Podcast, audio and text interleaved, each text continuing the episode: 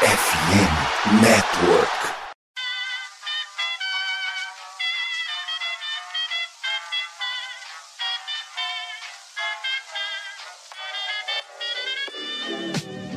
Mais uma rebatida forte. E ela tá fora daqui! Uau! E ela descendeu! É home run! Aquele abraço!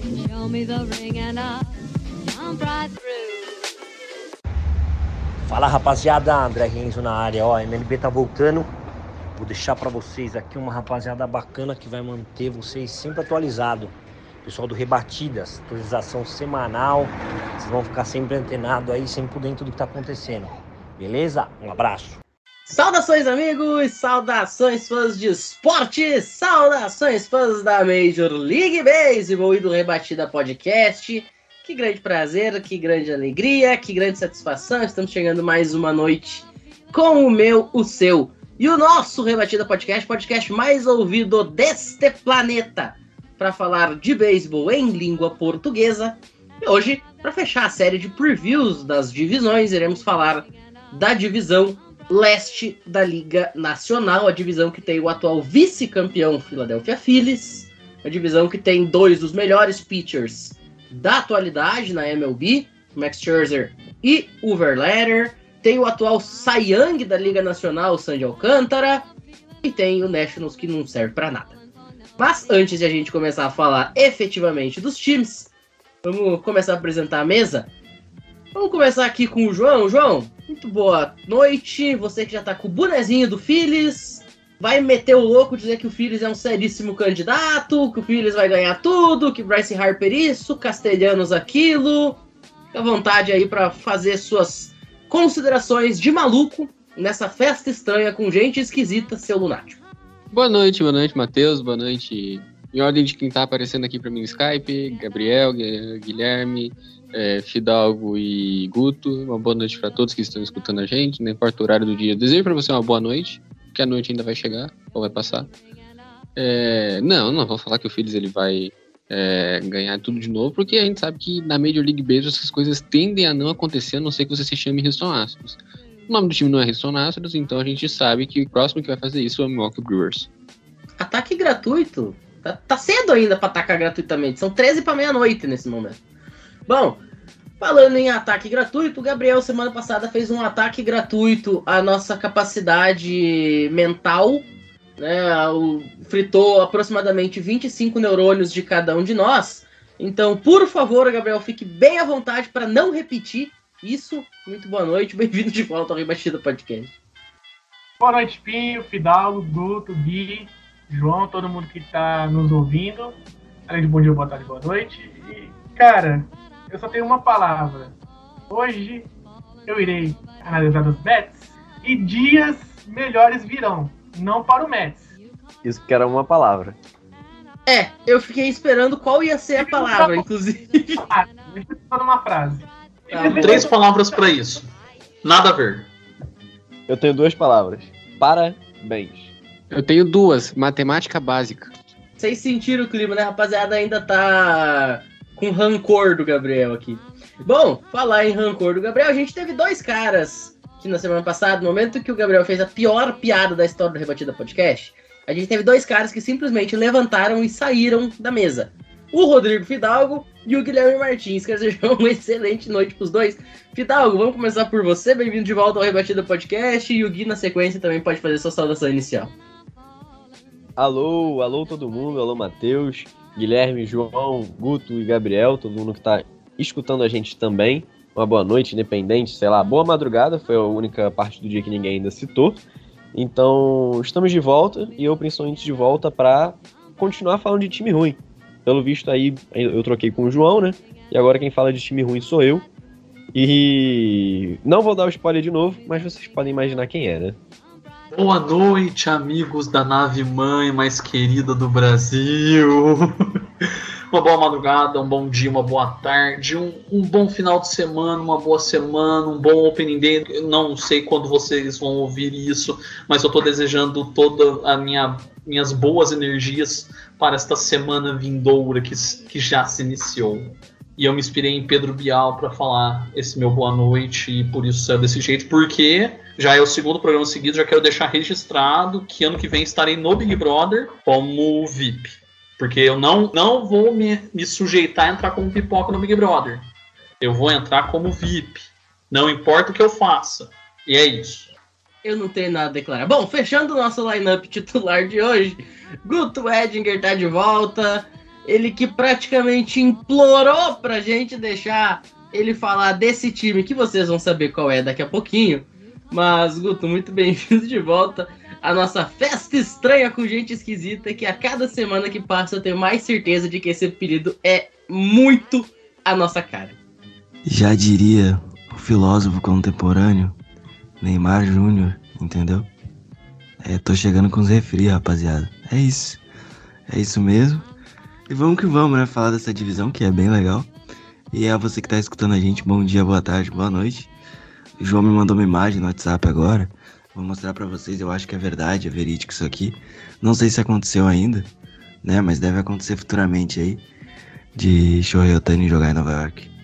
É isso, vamos lá, gente, E- vamos falar. Eu te mandei, eu te mandei outra também do Cássio contratado pelo Palmeiras. Nossa, não, não, isso aí não. Isso aí tem que ser banido. Isso aí é proibido em 218 países, 18 planetas e 4 galáxias. Eles vão te banir na Federação Intergaláctica do Futurama por causa dessa imagem. Melhor você ter consciência do que você está fazendo. Eu tenho também uma do Shohei Otani no Pirates, só que essa eu tô guardando.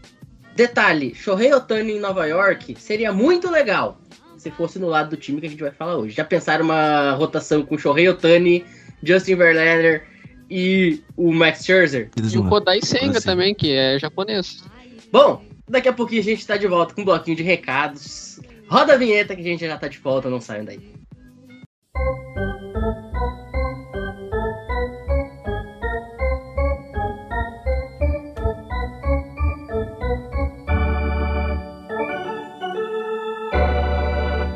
Bom, estamos nesse mês de março e com ele o Opening Day está de volta, senhoras e senhores. Nesta quinta-feira, dia 30 de março, a bolinha volta a voar e o som das rebatidas volta a estalar Estados Unidos afora.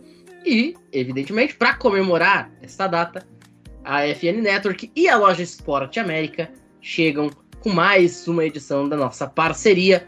Produtos de praticamente todas as franquias, né? Para você comprar lá seu, sua jersey, sua t-shirt, seu boné, qualquer artigo, qualquer acessório que você desejar para chegar muito bem vestido, muito bem vestida nas séries que virão à frente. E detalhe, além da MLB, tem também muito conteúdo das 30 franquias da NBA, tem muita coisa de NHL, college e da própria NFL. Inclusive, segura aí a dica. Com a promoção Ressaca NFL, você tem direito a produtos com até 50% de desconto. Você não ouviu errado. Eu falei 50% de desconto com a promoção Ressaca NFL. Então corre lá e faz as suas compras sem qualquer tipo de moderação. Fechado? Vou dar um spoiler aqui, tá? A FNN neste ano tá fazendo aí uma liga de fantasy com nós creators e a premiação vai vir da loja Esporte América. Toda aí a temporada vai estar nas nossas redes sociais para vocês conferirem como tá o andamento da liga, inclusive eu, João, Guto e o Gui Martins estamos participando dela. Vocês vão poder torcer aí por nós ou torcer contra nós, se vocês quiserem, e acompanhem aí tudo que vai acontecer nessa nova empreitada. Dito isso, a gente volta aí depois de mais uma vinheta. Não saiam daí, a gente volta para falar de NL East.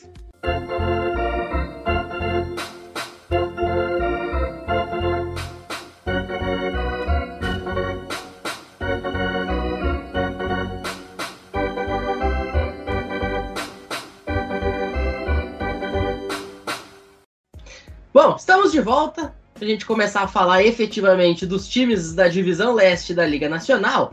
E a gente começa com os grandes campeões de 2021. O Atlanta Braves voltando a conquistar uma World Series pela primeira vez em quase 30 anos, sob o comando de Freddie Freeman e Companhia Limitada, um time que acabou sendo desmontado. 2022, a equipe até consegue né, ter um bom desempenho, mas insuficiente para conseguir repetir a dose e voltar até a Série Mundial e ainda teve que ver um dos seus maiores rivais fazendo isso. Ô Guto, vamos começar falando aí desse Atlanta Braves por ordem alfabética. Conta pra gente aí o que, que esse time pode entregar em 2022, pensando em voltar ao topo do mundo do beisebol. Bom, a off-season do Braves foi agitada, né? Eles trocaram pelo Sean Murphy, lá do Oakland Athletics. Fizeram algumas outras movimentações aí para tentar ajustar ali o bullpen. O Nick Anderson chegou uh, via free agency, ex-Tampa Bay Rays. É um cara que já atuou como closer lá com Kevin Cash e deve ter um papel mais dinâmico nesse bullpen. Eles trocaram com Nova York também pelo Lucas Lutzke, que na sua passagem em Nova York teve um ERA de 2.73, além de trazer o Joey Jimenez. E aí também fizeram algumas renovações de contrato, né? Já tinham renovado do Austin Riley, estenderam aí o Michael Harris e também o próprio Sean Murphy, que chegou via troca lá de Oakland, também já assinou por oito anos. É uma base muito forte, esse time ainda vai competir por muito, muito tempo. E Cara, assim, Ronald Acunha, Matt Walsh, Austin Riley, Michael Harris. Tem a volta do Ozzy Alves, né? Que não encerrou a temporada passada por lesão. Tá de volta esse ano. Max Fried é o abridor no Opening Day. E é uma curiosidade é que o Atlanta Braves, por enquanto, está com uma rotação de quatro jogadores. Não se sabe ainda qual vai ser o quinto. Mas temos algumas opções aí para fazer essa função. É ficar de olho e aguardar. Lembrando que, de toda a rotação titular do Atlanta Braves, o único que não foi formado em casa foi o próprio Max Fried, que começou a carreira lá em San Diego. Então, de resto é isso, é um time muito forte, muito competitivo, muito equilibrado, né? E que conta aí com a base que foi campeã em 2021, a manutenção desse mesmo time com uma ou outra alteração, né? Saiu Freeman, veio Matt Olson, tem uma dupla agora de catchers muito forte com Murphy, com Travis Darno. E tem uma volta que acho que ninguém ainda se ligou, que pode ser impactante, que é o Kirby Yates, né? Que jogou muito há um ano atrás. Ele foi para Toronto, não conseguiu jogar, né? Teve a questão da lesão e tudo mais. E aí agora assinou com, com o Braves. Vamos ver se ele consegue fazer alguma coisa aí, mas para mim são os favoritos aí. A campeões dessa divisão, que é bem complicada, tá? Tem dois times bem fortes além deles, que é o Mets e o Phillies. Mas eu acho que dentre todos os três, o Braves é o time mais equilibrado e um dos mais equilibrados da Liga Nacional como um todo. Você não tem um, um, uma carência sólida aqui. Talvez poderia melhorar o outfielder? Poderia, mas não é um time que tem tantos, tantos buracos assim. E vamos ver como é que vai ser a situação do shortstop, que é a primeira vez em muito tempo que Dansby Swenson não começa o opening day do Atlanta Braves nessa posição. Ele que agora joga no Chicago Cubs. Uma coisa que tem chamado muita atenção aí na gestão da diretoria do Braves é que o time, além de estar tá conseguindo draftar muito bem, evoluir muito bem seus jogadores, está conseguindo fazer extensões muito importantes, né? Você tem aí, por exemplo, Max Fried, que tem contrato até 2024, o ace da franquia. Tu tem Kyle Wright com contrato até 2026, tu tem Ozzy Alves até 2027. Você tem Ronald Acunha Jr. até 2028, o Spencer Strider até 29, Sean Murphy até 29, Matt Olson até 2030, Michael Harris até 2032, Austin Riley até 2033.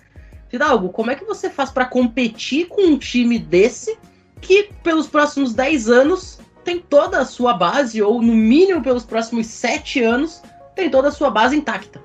Fica muito difícil competir, né? a gente estava falando também no, no off, antes de começar tudo, é um pouco que o Guardian está fazendo e que, cara, essa estatística que o, que o Guto trouxe de que da, do line-up só um não foi feito em casa e a quantidade de galera que tá com futuro já garantido no time, o futuro desse, dessa franquia não tem nada mais, nada menos do que ser muito competitivo a gente estava falando que não tem como garantir nada que esse time, sei lá, vença cinco World Series, três World Series nesses anos, mas que é praticamente garantido, a não ser que seja o, sei lá, o maior flop do em 10 anos, 10 anos consecutivos eles flopando, que, que eles não consigam ir para pós-temporada, chegar na, na Championship da, da Liga Nacional. Esse time dos Braves é atualmente e vai continuar sendo um time a ser temido e um time a ser batido nessa divisão mesmo. Essa coisa da possível dinastia aconteceu nos anos 90. A diferença é que eles conseguiram o feito mais curioso do beisebol, um dos que era, se não me engano, eles ganharam a divisão oito anos seguidos e venceram uma World Series só. Exatamente, que foi a World Series, salvo engano, de 96. 9-5 É. contra o Indians. Porque Isso. 9-6 ganhou o Yankees, 97 o Marlins e é de 98 a 2000 o Yankees de novo. E, e só para complementar a primeira informação, parece que, como o Kyle Wright também foi para a IL, ele vai começar a temporada na IL, os dois substitutos vão ser o George Schuster e o Dylan Dodd. Os dois meio que estão para ser confirmados. Tipo, o Schuster parece que joga no domingo e o Dylan Dodd joga na segunda que vem, eu não sei. Muito bem. Vamos dando seguimento agora. A gente sai de Atlanta, mas se mantém ali no sul dos Estados Unidos. Vamos pegar a ponte aérea para Miami. Miami que está em festa nestes últimos dias. Aí com a Miami Hurricanes, chegando pela primeira vez até o Final Four do March Madness em toda a sua história. Mas as coisas não são igualmente felizes para os Marlins. O time tem o melhor arremessador da Liga Nacional no ano passado, ganhador de Young, um cara fenomenal que arremessou uns 50 jogos completos e mesmo assim o time não chega nem até o ponto 500. Que beleza, né, Guilherme? Antes de iniciar a falar do Marlins, eu quero falar que, como o Marlins tem Jesus na rotação, convertam-se antes que o fim do mundo chegue. Jesus Luzardo é o nome dele. Agora, falando sobre coisas ruins, a gente tem que falar do ataque do Miami Marlins. Trocou o Pablo Lopes pelo Luiz Arraes? Trocou. O Luiz Arraes, ele é um cara orientado para contatos? Ele é. Ele vai conseguir muito e vai manter o average e o on-base percentage dele alto em Miami? Vai. O Jazz Chisholm é um baita jogador e vai jogar no center field? Vai. Ele vai correr mais risco de se machucar? Também vai. E aí é, é a única coisa que eu tenho considerado do ataque do, do Marlins. O Marlins é, é uma ótima franquia que sempre está gerando ótimos pitchers. Sandy Alcântara. Jesus Luzardo foi trocado pelo Waze, então não é criação deles. Mas agora tem o Eduardo Cabreira. Ano passado teve o Max Meyer, que não joga esse ano porque fez Tommy John. O Sixto Sanchez está para voltar esse ano e ele está muito mais magro, porque ele disse que quer ser um starter mesmo, porque chegou a se cogitar que pelas lesões ele, ele pudesse ser movido para o bullpen. Tem o Eury Pérez para subir. E se voltar antes no tempo, a gente tem. Tivemos Josh Beckett, nós tivemos caras ótimos, tivemos Rick Nolasco, Dontrell Willis. Eles sempre formaram ótimos starters, mas eles não sabem o que fazer quando tem ótimos starters. O Sandy Alcântara tá aí, é o atual Young, e eles não deram um time nem para ficar próximo de 50%. Aí trouxeram o Johnny Cueto com 48 anos jogando de andador. Apesar que o Johnny Cueto foi bem ano passado, e eu acho que é capaz ele bem jogando naquele, naquela pachorra de ballpark, aquele trem feio que tem em Miami. Mas é aquilo, você tem uma rotação hoje com Sandy Alcântara, Jesus Lussardo, Eduardo Cabreira, Trevor Rogers e agora o Cueto, e ainda tem chance de ter Sixto Sanchez, Wilry Pérez, e pro ano que vem o Max Meyer, e, e você não te dá nenhuma perspectiva do time ser razoável, você tem sérios problemas de, de administração. Por isso que o Jeter saiu da franquia, por isso também. Mas é aquela coisa, o Marlins, a função deles é quando você menos esperar, quando você acha que eles estão no fundo do poço, eles ganham a World Series. Foi em 97, foi em 2003, ah, e sabe-se lá quando eles vão voltar para os playoffs. Mas aí, quando eles voltarem, tirando o ano da pandemia, que aí era, passava todo mundo, sempre que eles foram aos playoffs, eles ganharam a World Series. E, só que esse time não chega nem aos pés do time de 97, com o Craig Counsell, com o Livan Hernandez. Craig Counsell hoje, manager do, da Celebru. Sim, Craig Counsell. Pra quem não lembra, se não me engano, a corrida da vitória da World Series é o Craig Counsell de 97, do Marlins. 2003, o Marlins campeão da World Series na Estrela da Morte. Um dos feitos mais incríveis da história do beisebol. O Josh Beckett lançando um shootout no jogo 6. E aí você pega hoje o time e aí você depende de Garrett Cooper, o eterno prospect. É, a situação tá feia. Ô, Daqui a uns João, anos, a- o palpite do João pra World Series vai ser o Marlins. Aguardo. Ô, João, o Guilherme falou da questão do Marlins ser um time que não consegue se ajeitar e toda vez que tem algo de bom não utiliza.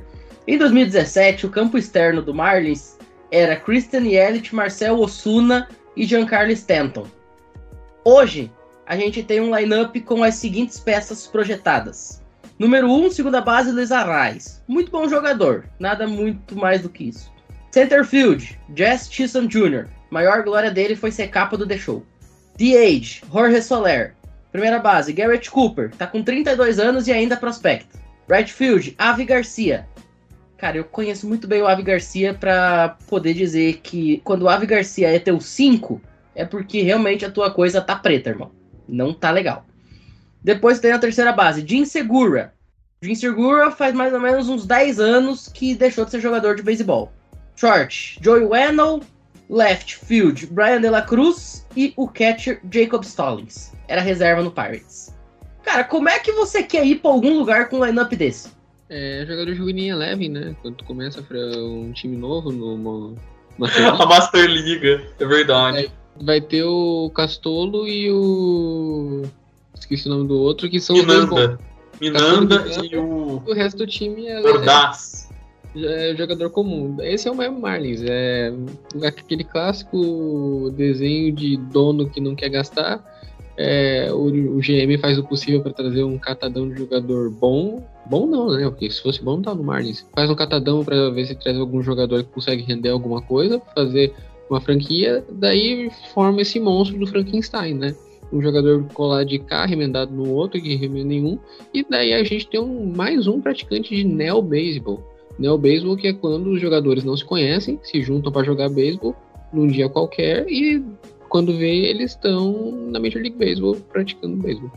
Ô Gabriel, agora, já que o Guilherme falou que é hora de se converter ao cristianismo com Jesus Lussardo no, na rotação, a gente tem que considerar que ele não é o único Jesus desse time, né? O Jesus Sanchez também tá ali buscando seu espaço no outfield, o problema é que a vaga que ele podia tentar foi preenchida pelo Jess Chisholm Jr., que agora foi para o campo externo para abrir o espaço na segunda base para o Arraes.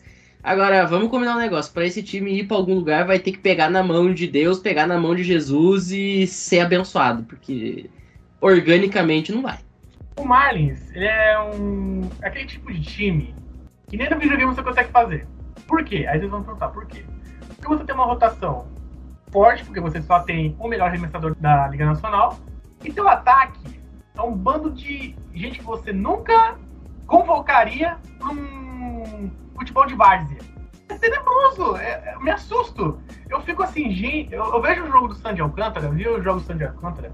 Inclusive, se não deu um shootout em cima do Dodgers. O Sandy Alcântara conseguiu ter um complete game shootout em nove entradas e o jogo terminou 0 a 0 E aí nas entradas extras ele saiu e o Marlins conseguiu ganhar de walk-off de 1 a 0. Mas por muito pouco o Sandy Alcântara não foi derrotado num jogo que ele lançou um complete game shootout.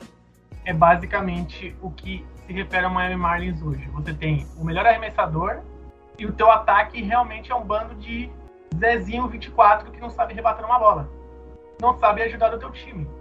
O Sandy Alcântara, eu tenho dó dele, literalmente. A nota que eu tenho, que o Fidalgo que o Gui e o João mandaram na semana passada é dó.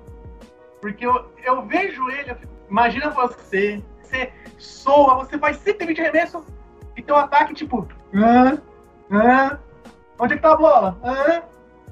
Então, assim, é literalmente segurar na mão de Deus, pega Jesus aqui, chama o Papa, inclusive o Papa tá estiloso, você já viu a roupa do Papa? O Papa tá estiloso. Já diria Humberto Gessinger no clássico da Engenheiros do Havaí o Papa é pop. Só não vamos disseminar fake news que aquilo lá é feito com inteligência é, artificial, inteligência tá, artificial. gente? É, mas ele tá numa beca invocada, já diria aquela música Galera de Cowboy. Eu não sei nem se esse é o nome da música. Bom, é isso. A gente fecha então esse capítulo, esse primeiro bloco aí do Rebatida Podcast. Depois do break, a gente volta para falar de dois times que brigam pelo título da divisão junto com o Atlanta Braves, que são o New York Mets e o atual vice-campeão da World Series, Philadelphia Phillies, e também do pior time da divisão, que é o Washington Nationals, quiçá até mesmo o pior time da Liga Nacional. Já já, não sai daí.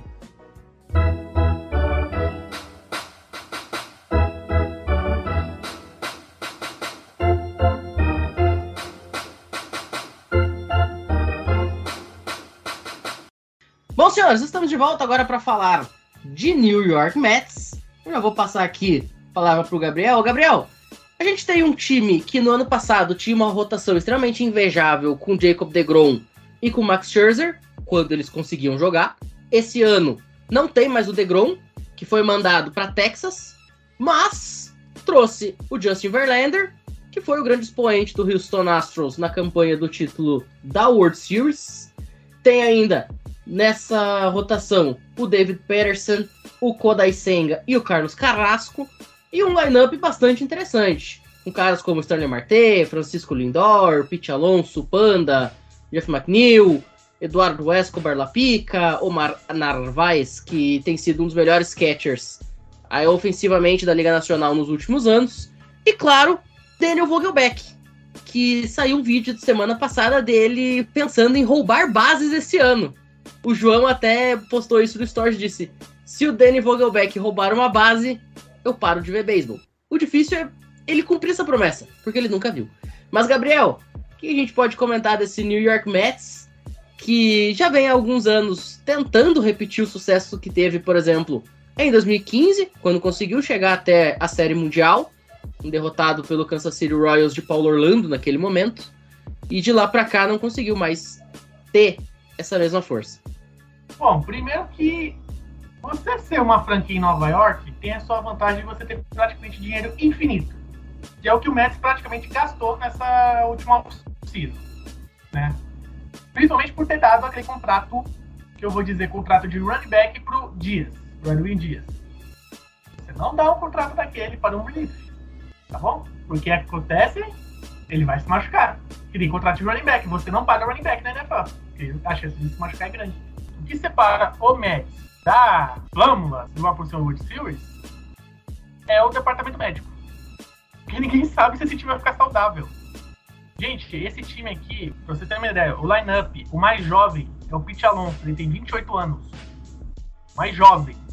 O resto é 30, 34, 31, 34, 30, 34, 31. Gente, a chance desse time todo ir pro departamento médico, que nem é os jogadores do São Paulo hoje em dia, é grande. Aí você junta que você tem o Max Scherzer e o Jesse Verlander. A chance deles também indo pro departamento médico é grande. Óbvio que se der certo, se o plano der certo, você tem dois caras aí que vão te garantir quase 20 vitórias. Vai ser umas 15 vitórias garantidas no mínimo, se os dois ficarem saudáveis. Fora outros jogos, enfim. Além dessa rotação, o Kodai Senga, que é um cara que eu gostei no WBC, mais um arremessador japonês que você nunca ouviu falar, Parece a rotação do Rays, você nunca ouviu falar. Mas esse cara é bom. É o que o Mets tá pensando do Senga. Então, assim, o que separa o Mets de longe é o próprio Mets. O time saudável, ele vai ganhar, assim, 100 jogos. Já até afirmando aqui. Eles vão ganhar 100 jogos. Ao mesmo tempo que eles estão, por exemplo, no Opening Day, o que garante que no Opening Day já o Scherzer machuque, aí no próximo jogo já vai o Verlander, eles vão ficar meses. E aí? O Mets vai correr pra quem? O Mares tem Jesus. O Mets tem quem? Esse time no papel, ele tem os caminhos para chegar longe. O que pode acabar complicando é que ninguém sabe quantos jogos vai durar o Scherzer, quantos jogos vai durar o Verlander. Ninguém sabe. É, só pra complementar o que o Gabriel falou, né? Eu acho que o Mets também é em não levar o Álvares e o Brad Batch para pelo menos começar esse início de temporada. Eu acho que são jogadores que agregariam mesmo vindo do banco. E, bom, né, o contrato que eles deram pro Edwin Dias foi horroroso. Primeiro porque o Edwin Dias tem uma temporada boa na carreira dele, que foi a última. De resto, foi um, um grande altos e baixos. Esse bullpen não é tão confiável assim sem o Edwin Dias. Se ele mostrar metade do que ele jogou ano passado, e não vai ter ele esse ano. O closer tem 38 anos, é o David Robertson, conheço muito bem. É, é um bom reliever, mas tem 38 anos. O Otavino tem 37. E o terceiro reliever mais é, confiável do bullpen hoje do Mets é o Brooks Raley, com 34 anos. É um time muito veterano. Então, além das lesões, a gente nunca pode esquecer que este é o New York Mets. E esse é o grande perigo de ser o New York Mets. De resto, eu acho que também eles alocaram muito dinheiro onde não deveriam. E isso pode ser um problema pensando no futuro. E a notícia boa que eu posso dar pro torcedor do Mets é que o Stalin Marte tá bem, que é um grande fator nesse lineup. Eu acho que saudável a gente não discute, um lineup formidável. Mas eu ainda acho que o Francisco Álvares seria bem mais interessante que o Narvaez aqui nesse time titular. Ô Fidalgo, durante todo o ano de 2022, enquanto o Mets tinha aquela liderança folgada na divisão, eu vinha aqui toda quarta ou toda quinta e dizia: É, só que o Mets é o Mets e gosta de metar. Metar é um verbo que foi criado especialmente para esta franquia, que consegue entregar as paçocas com propriedade maior do que o tiozinho do bar da esquina. E olha que o tiozinho do bar da esquina entrega bastante paçoca. O Mets consegue fazer isso de forma ainda mais formidável. Então, cara, até que ponto a gente pode confiar que o Mets, mesmo com um line-up maravilhoso, mesmo com uma rotação com dois caras ganhadores de Cy Young, mesmo com um cara que, enfim, destruiu o ano passado, mesmo jogando com praticamente 40 anos nas costas, como é que a gente vai confiar que esse time vai para algum lugar se todo ano é a mesma coisa? Todo ano a gente vem e fala exatamente as mesmas coisas, as mesmas frases, as mesmas palavras e nada muda. Não tem como confiar, né? Parece que que a gente fica nesse loop infinito. Acho que se pegar até o preview do ano passado, a gente vai estar falando quase a mesma coisa, ou muito semelhante, falando que é, a rotação tem boas peças, o line-up é formidável, que esse time é favorito, que pode chegar longe. Parece que é sempre um looping. Mas eu, como botafoguense, conheço bem a frase: tem coisas que só acontecem com o Botafogo, tem coisas que só acontecem com o Mets também. Gastar esse, esse rio de dinheiro e não chegar a lugar nenhum. É nadar, nadar, nadar e não chegar na praia. Morrer na praia. Sabe? Você pode dar diversos adjetivos ou expressões para tentar justificar alguma coisa, o que acontece lá, mas ninguém sabe, né? Acho que foi o João na, na MLB Brasil postou hoje ou ontem do, dos times que mais gastaram dinheiro e que foram campeões. Isso, sabe, é muito raro de acontecer. Acho que só aconteceu duas, né, ô João? Depois ele abre o microfone aí para falar. Então, sabe, não tem como a gente confiar nesse match. Não tem mesmo. Mesmo, mesmo, não tem como. É, no, nos últimos anos, últimos 16 anos, isso pega desde o título do Chicago White Sox e do último do Miami Marlins, 2013, então os últimos 19 anos, só dois times tiveram no payroll número 1 e foram vencedores do campeonato da MLB. Foi o Yankees de 2009 e o Boston Red Sox de 2018. Por quê? Porque na maioria dos anos o maior payroll era do Yankees e nos últimos anos foi do Dodgers. Aí eu não preciso dizer mais nada. Perfeito. Bom, vamos dando seguimento, já vamos passar para o João mesmo, que vai falar sobre o Phillies, ele que está usando neste momento um boné do Philadelphia Phillies, porque qualquer pessoa que tenha escutado o Rebatida Podcast em 2022 sabe que João Oliveira foi o único homem do mundo que apostava nos Phillies indo até a World Series em julho, nem o manager dos Phillies apostava nisso, nem o Bryce Harper achava isso possível, tá? Nem o JT Realmuto pensava que isso podia acontecer, mas o João já dizia que podia. Então eu te pergunto, João, até onde irá o Philadelphia Phillies neste ano? Aquele série divisional ali, o jogo 7 contra o Padres, etc. Acho que é um bom spot pro, pro Phillies, né? É, o, o beisebol a gente tende a dizer assim, nossa, um time tão bom, como é que não vai longe? O beisebol é o esporte mais difícil do mundo. É o esporte mais imprevisível do mundo. É muito difícil de uma corrida por playoffs acontecer de novo com o mesmo time, o raio cair de novo no mesmo lugar. Porque o Kansas City Royals 2014 e 2015 não vai ser uma coisa que a gente vai ver de novo tão cedo. É, coisas assim não são comuns no beisebol. O beisebol não é feito para isso. É, mas a gente pode ver sobre o Phillies, que foi um time que melhorou nessa off-season. Por quê? Porque consertou da melhor maneira que pôde o problema do infield. O infield do Phillies é deficitário, falta biotônico fontora, porque eles não comem feijão, não conseguem rebater para longe, não conseguem rebater com consistência, não conseguem chegar em base. O war deles é praticamente nulo. Um. Os três, o Bryson Stott, o Alec Boone e agora tá lesionado o Rhys- Rhys Hoskins vai jogar o Derek Hall. O Rhys Hoskins só ano que vem, o Rhys Hoskins também não é grande coisa. Você não conhece esses nomes? Por quê? Porque são jogadores bem medianos, medíocre, time de medíocre. O Alec é O bom. Rhys Hoskins também, ele só não defende bem. Então, o time ele tem esses jogadores de middle infield e de hot corner que você não conhece por nome, justamente porque eles não são grande coisa. É, são jogadores jovens, o Bryce Stott tem 25, o Alec Bond tem 26, o Chris Hoskins ele também é jovem, tem 30 anos já. Bom, para a primeira base isso ainda é uma idade jovem, mas conseguiu consertar esses problemas do, de defesa no infield trazendo o Trey Turner. O Trey Turner é um shortstop de elite. É, a gente falou sobre o contrato do Trey Turner. 13 anos, é, é caro, não devia ter dado tanto tempo de contrato, isso é outra conversa. Agora o Trey Turner ele vai colocar 7 de war, temporada sim, temporada também, nos próximos 5 anos. É, o Trey Turner é provavelmente o melhor spot para leadoff, melhor jogador para ocupar o spot, o lugar como leadoff, o primeiro do lineup rebatendo na liga. É, ele provou isso jogando pelo Dodgers.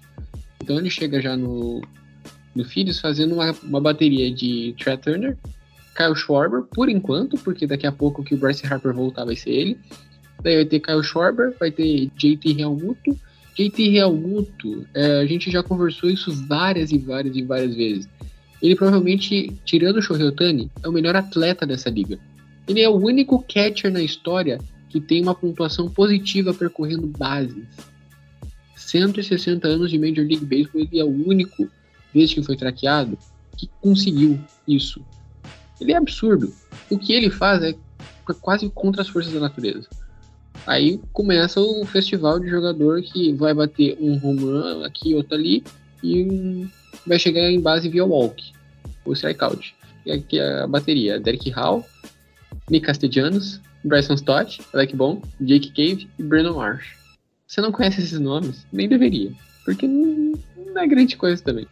É jogador para compor o elenco. A grande força do Philadelphia Phillies esse ano é, não tá só nas grandes estrelas que eles têm para rebater, mas está na rotação. É, tem o melhor dupla de arremessadores aces é, da liga.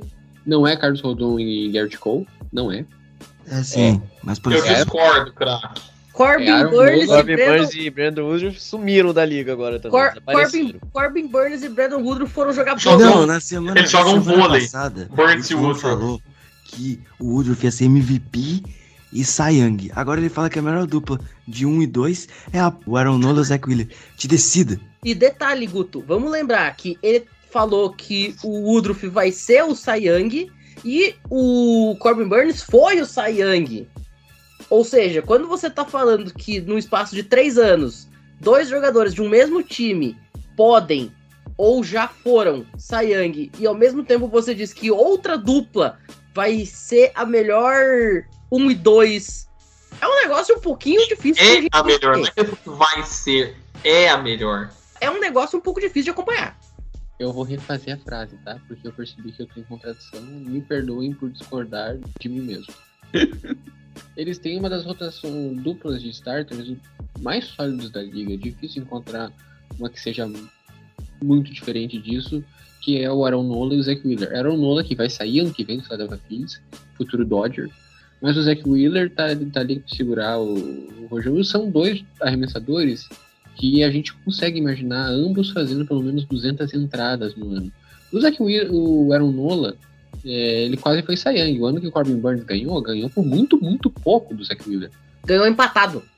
A diferença, o, o Burns e o Nola empataram em pontos e o Burns só ganhou o prêmio porque tinha mais votos de primeiro lugar. Exato. E aí, então são dois arremessadores que vão entregar suas 20, 25 vitórias. Aí a gente depois vai ter o Juan Walker, que foi bem pelo Mets, é um arremessador bem sólido. Vai ter o Bailey Falter, que tem uma temporada só na liga, vem, ainda O joga. 5 hoje é o Matt Strum, Isso. que era reliever do Red Sox ano passado. E eu tinha calafrios quando ele entrava em campo. Exato. E isso o Andrew Painter ainda não vai subir por causa que ele teve a lesão no braço. O- E, e o Ranger Soares tá com lesão, tá machucado também, tanto que ele nem jogou o World Baseball Classic. Chamaram ele antes quando ele sentiu a lesão. Exato. Então é uma rotação que ela tem a sua força, ela é sólida. O Andrew Paintner saudável, ele compete para brigar pelo novato do ano. É, mas o provável é que ele vai subir só lá para 2024 ou lá pelo meio do ano. Então é um time que predicado nos arremessadores iniciais. É um time que precisa que os arremessadores façam seis ou sete entradas todos sempre que começarem o jogo, porque o bullpen não é legal. O bullpen do Phillies ainda é um grande problema. Uh, de jogadores mais sólidos vai ter o Gregory Soto, o Craig Campbell, que veio do Dodgers. Craig Campbell é o, talvez o nome mais confiável que vai ter aqui. O closer vai ser o Seranda Domingues, que se vocês acompanharam o Phillies ano passado, sabem que não, o cara mais é... confiável do bullpen do Phillies é aquele que não jogar no dia. Exato. Vai ser muito roleta russa. Ou o cara vai ter um hold, ou o cara vai, jogar, vai fazer um long relief, ou ele vai ceder cinco corridas. Uma das três opções. Apenas essas três opções. Então esse vai ser o Philadelphia Phillies. É um time que é muito bom numa coisa, é bem mediano em outra e sente calafrios na terceira. Como é que eu posso dizer? É um time muito desequilibrado, é muito bom e pode ser muito ruim. Mas, pelo fator tem o João. a gente pode plenamente confiar que esse time vai brigar para ganhar essa divisão. O Philadelphia Phillies é um time que tem transtorno dissociativo. Tem três personalidades no mesmo corpo. Tudo em Filadélfia é meio maluco, né, cara? Já notaram? Mas eu vou, eu vou discordar do João. Não concordo nenhuma coisa. O bullpen do Phillies, ele é bom. O problema é quando eles entram em campo. Esse é o grande problema. Não, e o Kimbrel ser confiável também pegou um pouco. Não, o bullpen do Phillies é bom pro adversário. Eu ainda acho que vocês estão desvalorizando aí Gregory Soto, só isso. É aquela coisa, eles vão para Closer Committee esse ano, com Ser Anthony Domingues, José Alvarado, Craig Kimbrell, Gregory Soto. A hora que voltar pro bullpen o Matt Strum também vai. Pelo menos, pelo menos não vai ter o Brad Hand para colocar para fazer o close num jogo 6 de no DS. Pode faltar abraço. Bom, vamos dando segmento aqui. Vamos para o último time, Washington Nationals o grande campeão da World Series de 2019, que morreu depois disso. Não sobrou ninguém, nem a poeira do estádio tá lá ainda. Então, nem a costela do Strasbourg. Também. Então, Rodrigo Fidalgo, fala aí o que a gente pode esperar desse time do Washington Nationals, além de um recorde 50-112. Antes de começar, me responda uma pergunta. O Nationals é time? Não. É um Não, catado. é time de bairro. É time de bairro. É um catadão. O... Eu acho que perderia para time de Little League. O Nashville Sound bateria no, no Washington Nationals. Eles não ganham o Tusca daqui. O Nationals perderia pro Belo Horizonte Capitals. Se Passo Fundo fizesse um time de beisebol, ganharia. Não, o Belo Horizonte Capitals, pra quem não sabe, é o time que jogou o Ari Aguiar, narrador da ESPN, tá? O Ari Aguiar faria dois home runs em cima da rotação do Nationals. Os irmãos do João fariam rebatido no, no Washington Nationals. Os irmãos do João jogam, tá? Enfim. O número um da rotação do Nationals é o Patrick Corbin. Isso diz muita coisa sobre o time. Como o Guto já antecipou, quem vai estrear o time no Montinho, no Opening Day, será o Patrick Corbin, que ano passado foi um desastre, números completamente horrorosos, e esse ano eles falaram assim: a gente não vai mudar nada disso, deixa o menino aí e bota ele pra, pra jogar no Opening Day, né? Não tem ninguém mesmo, e é isso. Ao decorrer do episódio, assim como o Nationals ficará em último da, na divisão, ele também está sendo falado em último, mas várias características dos outros times poderiam também ser encaixadas no Washington Nationals.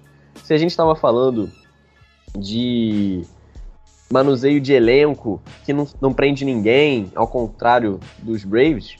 Esse é o caso do Washington Nationals, campeão há quatro temporadas atrás. Inclusive passou em cima na oitava entrada do Josh Hader, do nosso time, meu e do Pin, né, com o famoso Baby Shark, que nem deve existir também. Nem o Baby Shark quis ficar em Washington.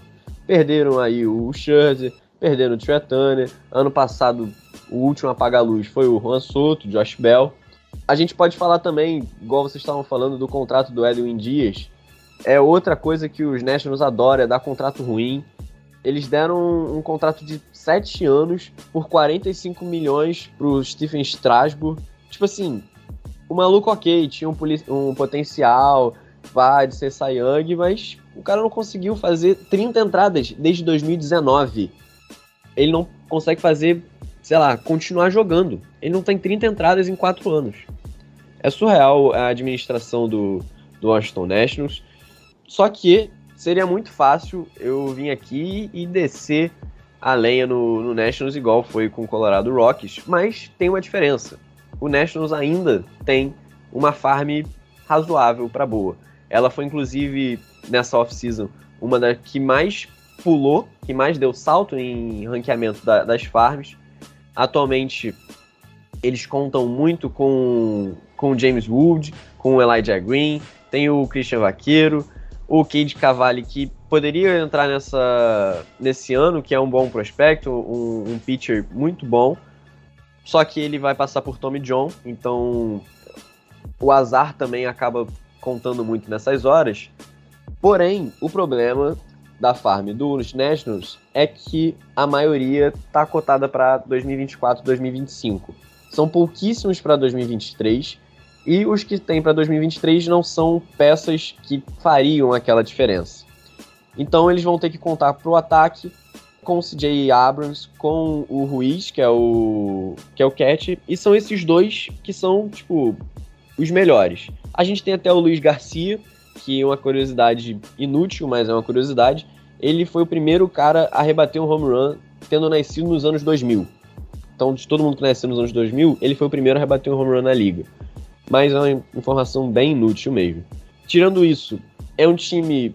Vocês estavam falando que os Mets é um time bem, bem velho, veterano. Os Nationals são o contrário disso. É um time muito, muito jovem. O mais velho desse time é o Corey Dickerson com 33 anos. Vai completar 34 esse ano. Nasceu em 89. O resto é todo mundo 96, 98, 97, 95. É todo mundo nessa idade. Por exemplo, o CJ Abrams tem 22 anos. E ele é a expectativa do time, é uma projeção de futuro. Porque fica, né, complicado. Mas se esse time pode ter alguma esperança esse ano, é que a regra né, do, do draft mudou. Eles não podem simplesmente tancar e falar assim, irmão, dane-se todo mundo aqui, porque agora vai ter loteria e tudo mais. Então, o que eles podem fazer é, a gente não tem nada a perder, vamos jogar aqui todo mundo, todos os jovens, vamos ver o que a gente consegue. Eles podem até fazer movimentos na, na trade deadline de novo, como foi ano passado. E aí o principal nome cotado é o Joey Menezes, que é um cara ok, é, é bom. É um jovem senhor, tem 30 Exato. anos já. Exato. E que o WBC dele foi muito bom. Então isso pode criar uma expectativa aí pro, pro trade deadline e quem sabe vem mais prospectos para essa farm e pro futuro do Washington Nationals ser melhor e obviamente ser bem administrado porque vai sofrer aí com esses contratos longos. Bom, quando você coloca que o futuro do Nationals vai passar por ser bem administrado, a gente já sabe que no ano que vem a gente vai estar tá falando exatamente a mesma coisa. Bom, dito isso, a gente vai ficando por aqui. Debate pronto. Gabriel, campeão da divisão, sem pensar, sem explicar, eu só quero um nome. Mets. Guilherme? Braves. Rodrigo? Braves. Guto? Atlanta Braves. João? Philadelphia Phillies. Eu vou de Braves também. Ficamos aí com um, um voto pro Mets, um pro Phillies e quatro pro Atlanta Braves. Bom, tem um grande amigo meu, Fidalgo, que faz um podcast do Brewers comigo, que diz assim: Muito obrigado a todo mundo que teve a paciência de escutar. Hoje, não apenas foi necessário paciência para escutar, mas foi necessário paciência para fazer esse programa. Então, nos vemos na semana que vem. É isso, mas pelo menos acabamos agora os previews. Você aí o seu time foi abençoado, foi avaliado. Então, tenha um Opening Day feliz ou triste, né? Dependendo aí para quem você torce. Mas celebre porque agora finalmente a temporada vai começar. Os jogos vão poder passar. Chega de, de só escutar jogo. Não aguento mais esse negócio de Spring Training. E agora é para valer. Boa sorte para geral. Obrigado pela paciência de escutar a gente. e até a próxima. Vamos aí com a série da semana, que eu esqueci de pedir antes, mas antes vamos dar uma passada pelas séries né, que nós vamos ter aí neste fim de semana. Tampa Bay vai receber no Tropicana Field a equipe do Detroit Tigers. Boston Red Sox jogará no Fenway Park contra a equipe do Baltimore Orioles. O Yankees, em Nova York, pega o San Francisco Giants. O Washington Nationals começa sua trajetória neste ano contra o Atlanta Braves. O Cincinnati Reds faz o clássico inútil deste ano com o Pittsburgh Pirates. Miami Marlins em Miami, no palco da final do World Baseball Classic, enfrenta o New York Mets. Houston Astros mede forças com o Chicago White Sox em Houston. O Kansas City Royals começa a temporada jogando contra o Minnesota Twins em Kansas City. O St. Louis Cardinals, mais um jogo no Missouri, recebendo a equipe do Toronto Blue Jays. Chicago Cubs e Milwaukee Brewers se enfrentam em Chicago, no Wrigley Field. O Oakland Athletics pega o Los Angeles Angels naquela paçoca que é o estádio de Oakland. Os Dodgers jogam em casa contra o Arizona Diamondbacks. San Diego Padres duela contra o Colorado Rockies, também na Califórnia. O Seattle Mariners pega o Cleveland Guardians em Seattle. E o Texas Rangers pega o Philadelphia Phillies em Arlington. Brewers e Cubs, porque eu sou clubista, primeiro ponto.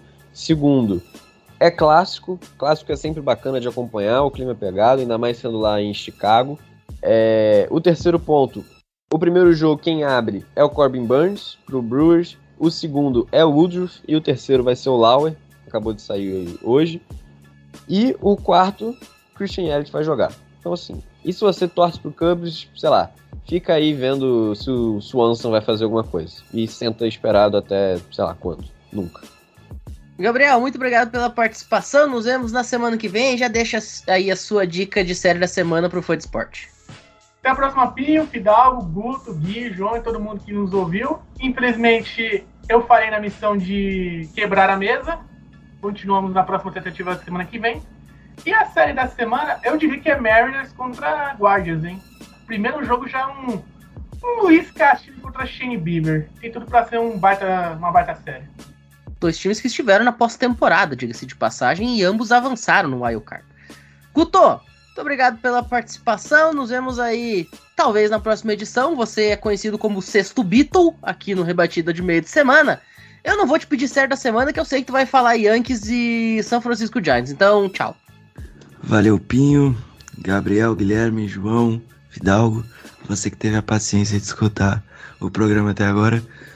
Você que não vai saber o que rolou no programa inteiro, porque o Pinho edita isso aqui. É, mas é, foi bem legal, algumas partes, outras nem tanto. E eu vou indicar a série da semana porque eu não serei clubista. A série da semana é de Becks e Dodgers. Zé Gallen contra Julio Urias e o Clayton Kershaw joga o jogo 2. Então fica a dica aí, esse time do D-Backs é melhor do que parece ser. Até a próxima. Guilherme, também muito obrigado pela participação. Nos vemos na semana que vem. E o Orioles vai ganhar do Red Sox, é isso. Desejar uma boa noite a toda a bancada de. Eu ia falar execráveis, mas execráveis é muito pesado, então expoentes. Fugiu até a palavra. Então a minha série vai ser Red Sox e Orioles, porque eu sou clubista mesmo. E o Opening Day do Red Sox, o starter vai ser o Corey Clubber, não vai ser o Chris Sale. E é isso. E uma boa noite, uma boa madrugada. E aí a, a campanha que eu vou entrar pro Big Brother como VIP pro ano que vem se encerra à meia-noite do dia 29 pro dia 30. Que aí depois aí é beisebol até a World Series. E aí depois volta a campanha eu no Big Brother como VIP. E a minha série é Red Sox e Orioles porque tem o Core Clubber. Ah, é o contrato novo do Devers. Isso é verdade. É a estreia de Devers com contrato novo. Vai ser um jogo triste para mim. Vai ser o primeiro jogo sem meu X-Men. Perfeito.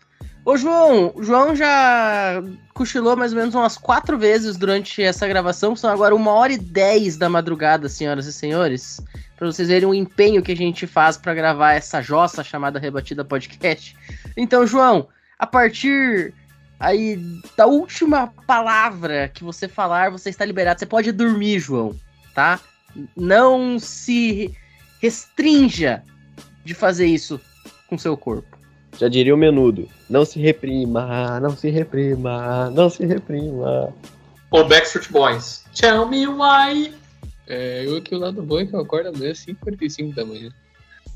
Eu também, amigo.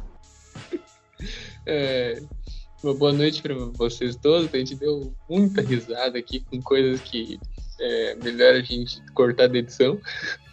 Fica só na nossa memória e se alguém vazar, a gente nega tudo.